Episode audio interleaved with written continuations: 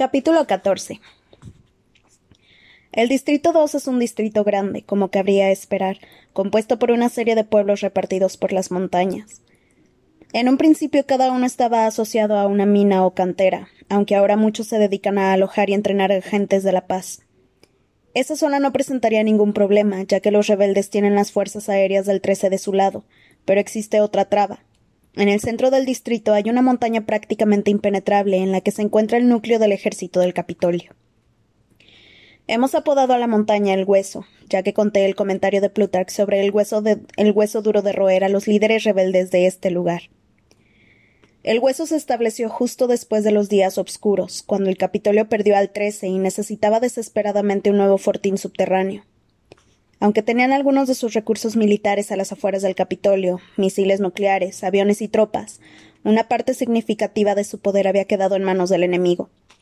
Por supuesto, duplicar el 13 era una obra de varios siglos, pero vieron una oportunidad en las viejas minas del cercano Distrito 2. Desde el aire, el hueso parecía una montaña más con unas cuantas entradas en las paredes.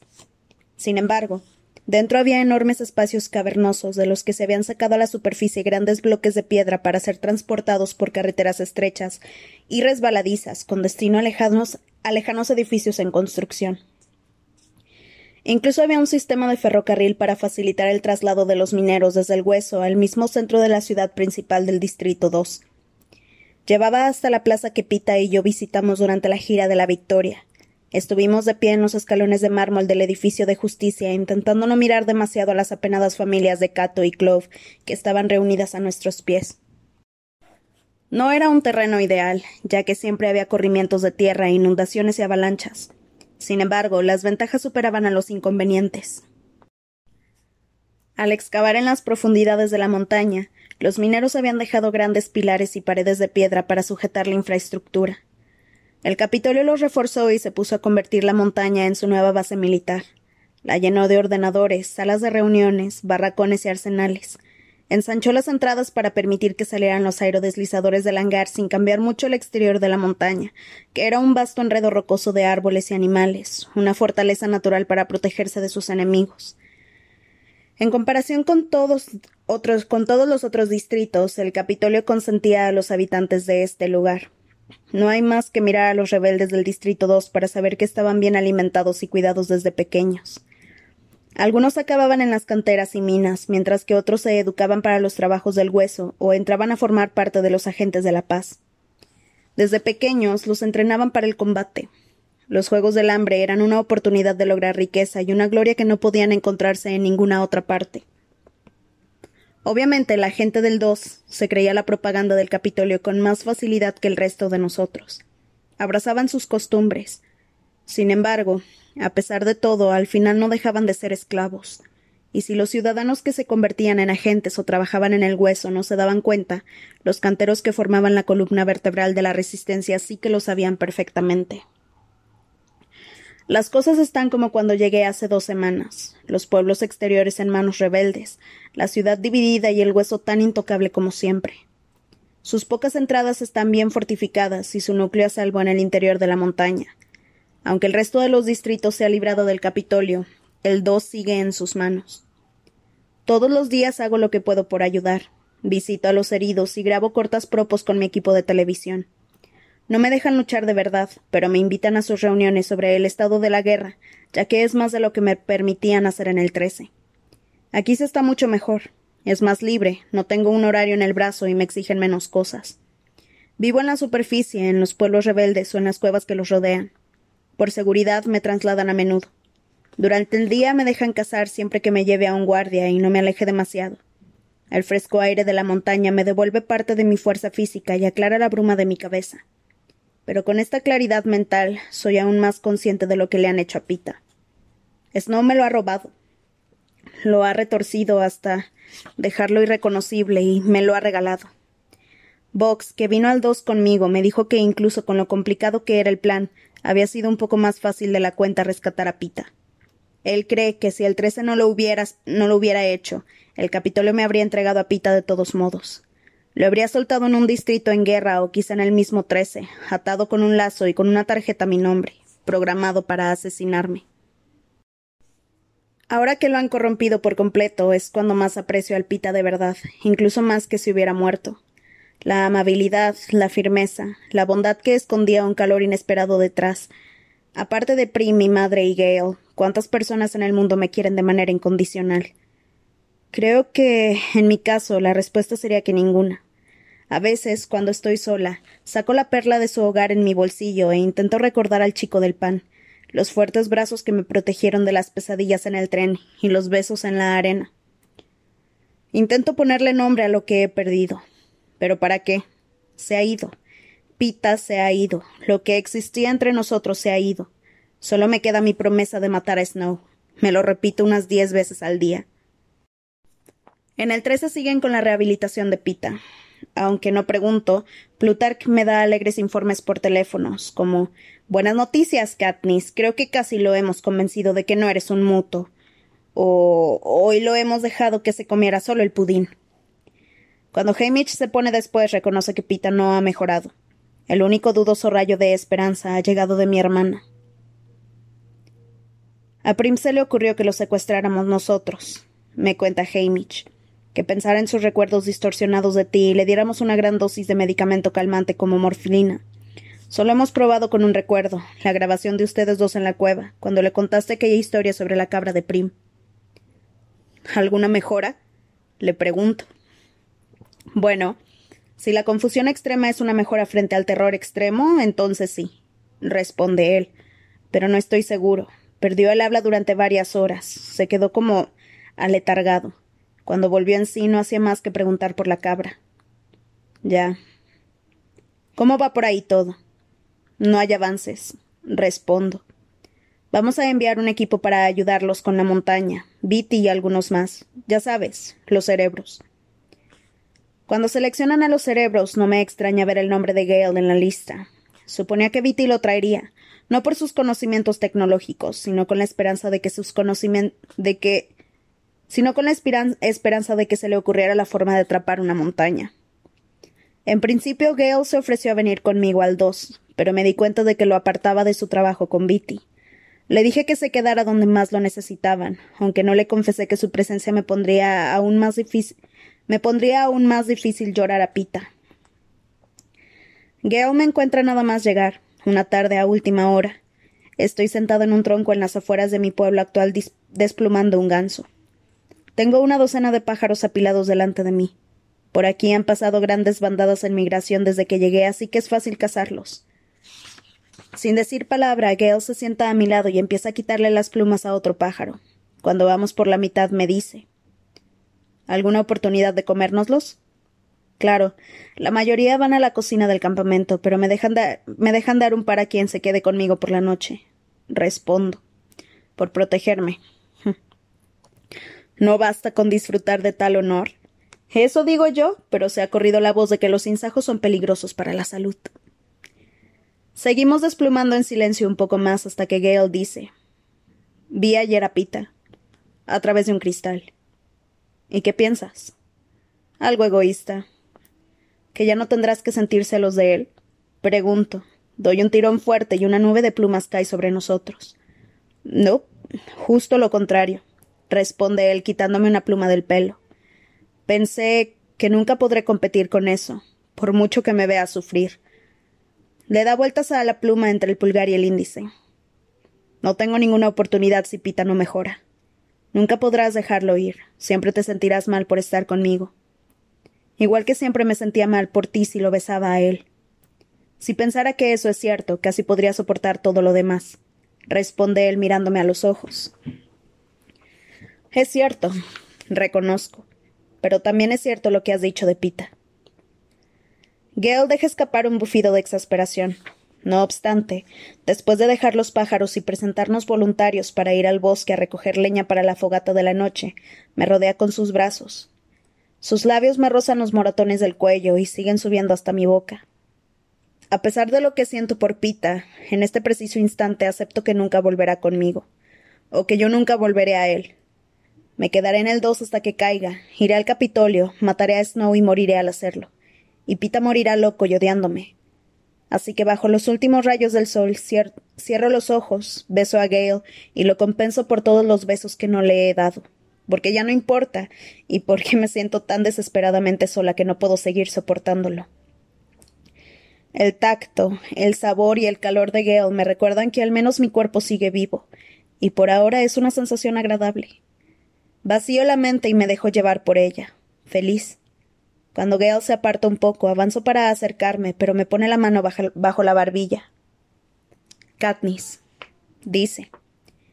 En cuanto abro los ojos, el mundo parece dislocado.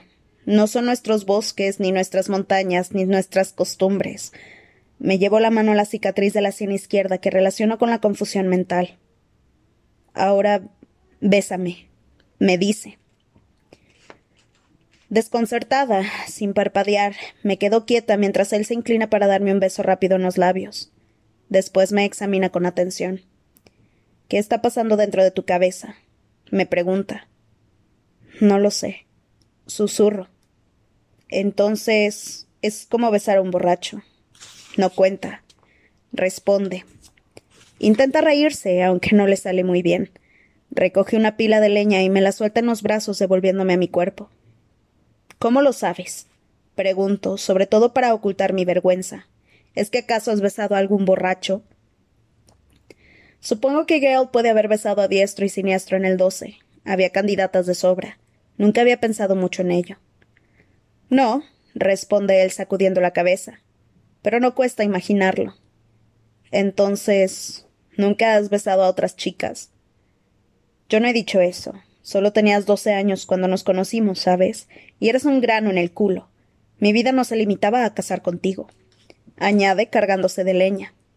De repente siento verdadera curiosidad. ¿A quién besaste? ¿Y dónde? Demasiadas para recordarlo. Detrás del colegio, en la escombrera, muchos sitios. Pongo los ojos en blanco. Entonces, ¿cuándo me hice yo tan especial? ¿Cuándo me llevaron al Capitolio? No, unos seis meses antes, justo después de Año Nuevo. Estábamos en el quemador comiendo uno de los guisos de sal la grasienta, y Darius te tomaba el pelo diciendo que te cambiaba un conejo por un beso, y me di cuenta de que. de que me importaba. Recuerdo aquel día. Hacía un frío que pelaba y ya había obscurecido a las cuatro de la tarde. Estuvimos cazando, pero la intensidad de la nevada nos hizo volver a la ciudad. El quemador estaba abarrotado de gente que buscaba refugio del tiempo. La sopa de sae, hecha con caldo de los huesos de un perro salvaje al que habíamos matado una semana antes, sabía peor de lo normal. Sin embargo, estaba caliente y yo tenía mucha hambre, así que me la comí sentada con las piernas cruzadas sobre su mostrador. Darius estaba apoyado en el poste de la caseta, haciéndome cosquillas en la cara con el extremo de mi trenza, mientras yo lo apartaba a manotazos. Me estaba explicando por qué uno de sus besos se merecía un conejo, quizá dos, ya que todos sabían que los pelirrojos son los hombres más viriles. Isabel la Gracienta y yo nos reíamos, porque estaba muy ridículo e insistente, y no dejaba de señalarnos a las mujeres del quemador, que, según decía, habían pagado más de un conejo por disfrutar de sus labios. Veneza, la de bufanda verde. Pregúntenle, anden, si es que necesitan referencias. Aquello pasó a un millón de, kilómetros de aquí, hace mil millones de días. Darius estaba bromeando. Le digo. Seguramente, aunque de haber ido en serio, habría sido la última en enterarte, responde Gale. Mira a Pita, mírame a mí, o a Finnick. Empezaba a preocuparme que te hubiera echado el ojo encima, pero parece haber vuelto a lo suyo. No conoces a Phoenix y crees que se enamoraría de mí. Sé que estaba desesperado, replica él encogiéndose de hombros. La gente desesperada hace todo tipo de locuras. No puedo evitar pensar que lo dice por mí. A primera hora de la, de la mañana, los cerebros se reúnen para analizar el problema del hueso. Me piden que acuda, aunque no tengo mucho con lo que contribuir.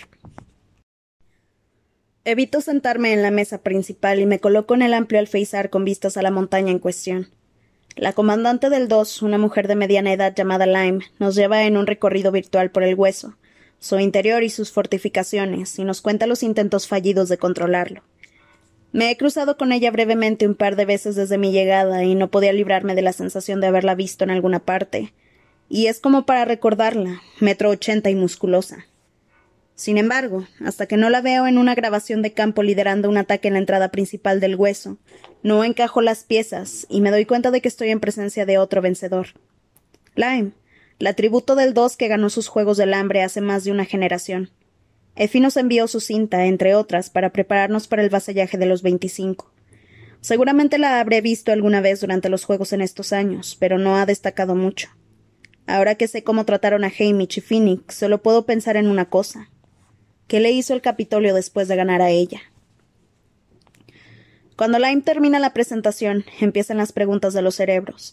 Pasan las horas, llega la comida y se va, y ellos siguen intentando dar con un plan realista para hacerse con el hueso. Sin embargo, aunque Viti cree ser capaz de entrar en ciertos sistemas informáticos y se habla de usar el puñado de espías que tienen dentro, nadie aporta ninguna idea realmente innovadora. Conforme se acaba la tarde, se vuelve de manera recurrente a una estrategia que se ha intentado varias veces tomar por asaltos las entradas. Veo que aumenta la frustración de Lyme porque han fallado ya tantas variaciones de este plan, han muerto tantos soldados, que al final salta. Será, mejor que el próximo que sugiera tomar las entradas tenga una forma genial de hacerlo, porque él mismo liderará la misión. Gale, que es demasiado inquieto como para sentarse a la mesa durante más de un par de horas, lleva un rato alternando los paseos por la sala con mi, con mi alfeizar. Desde el principio aceptó la afirmación de Lyme de que no se podían tomar por asalto las entradas y abandonó la conversación por completo. Lleva una hora sentado en silencio, con el ceño fruncido, concentrado, mirando el hueso por la ventana. Mientras todos guardan silencio en, respuesta al ultimátum de Lyme, él dice ¿De verdad es tan necesario que tomemos el hueso? ¿O nos bastaría con inutilizarlo? Eso sería dar un paso en la dirección correcta, responde Viti. ¿Qué se te ha ocurrido? Piensen en un cubil de perros salvajes, dice Gale. No es posible entrar por la fuerza, así que tienen dos opciones atrapar a los perros dentro u obligarlos a salir. Hemos probado a bombardear las entradas, responde Lyme. Están a demasiada profundidad para sufrir daños importantes. No pensaba en eso. Pensaba en usar la montaña, dice Gale. Viti se le une en la ventana y se asoma desde el otro lado de sus lentes mal ajustados. ¿Lo ven? ¿A ambos lados? Trayectorias de avalanchas, responde Viti en voz baja. Sería arriesgado.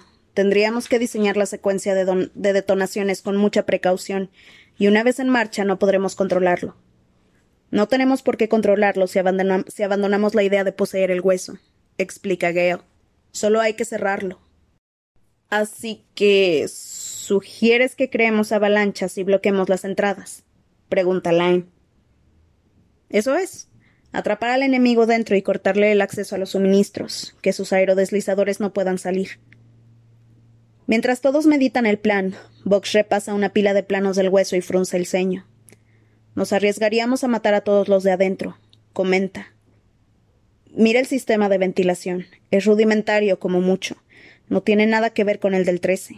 Depende por completo del bombeo de aire desde las laderas de la montaña. Si bloqueamos las rejillas de ventilación, ahogaremos a todos los que estén atrapados. Podrían escapar por el túnel del ferrocarril hasta la plaza, dice Viti.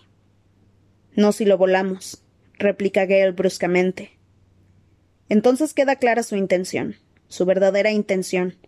A Gale no le interesa proteger las vidas de las personas que hay dentro del hueso. No le, no le interesa atrapar a sus presas para usarlas después. Es una de sus trampas mortales.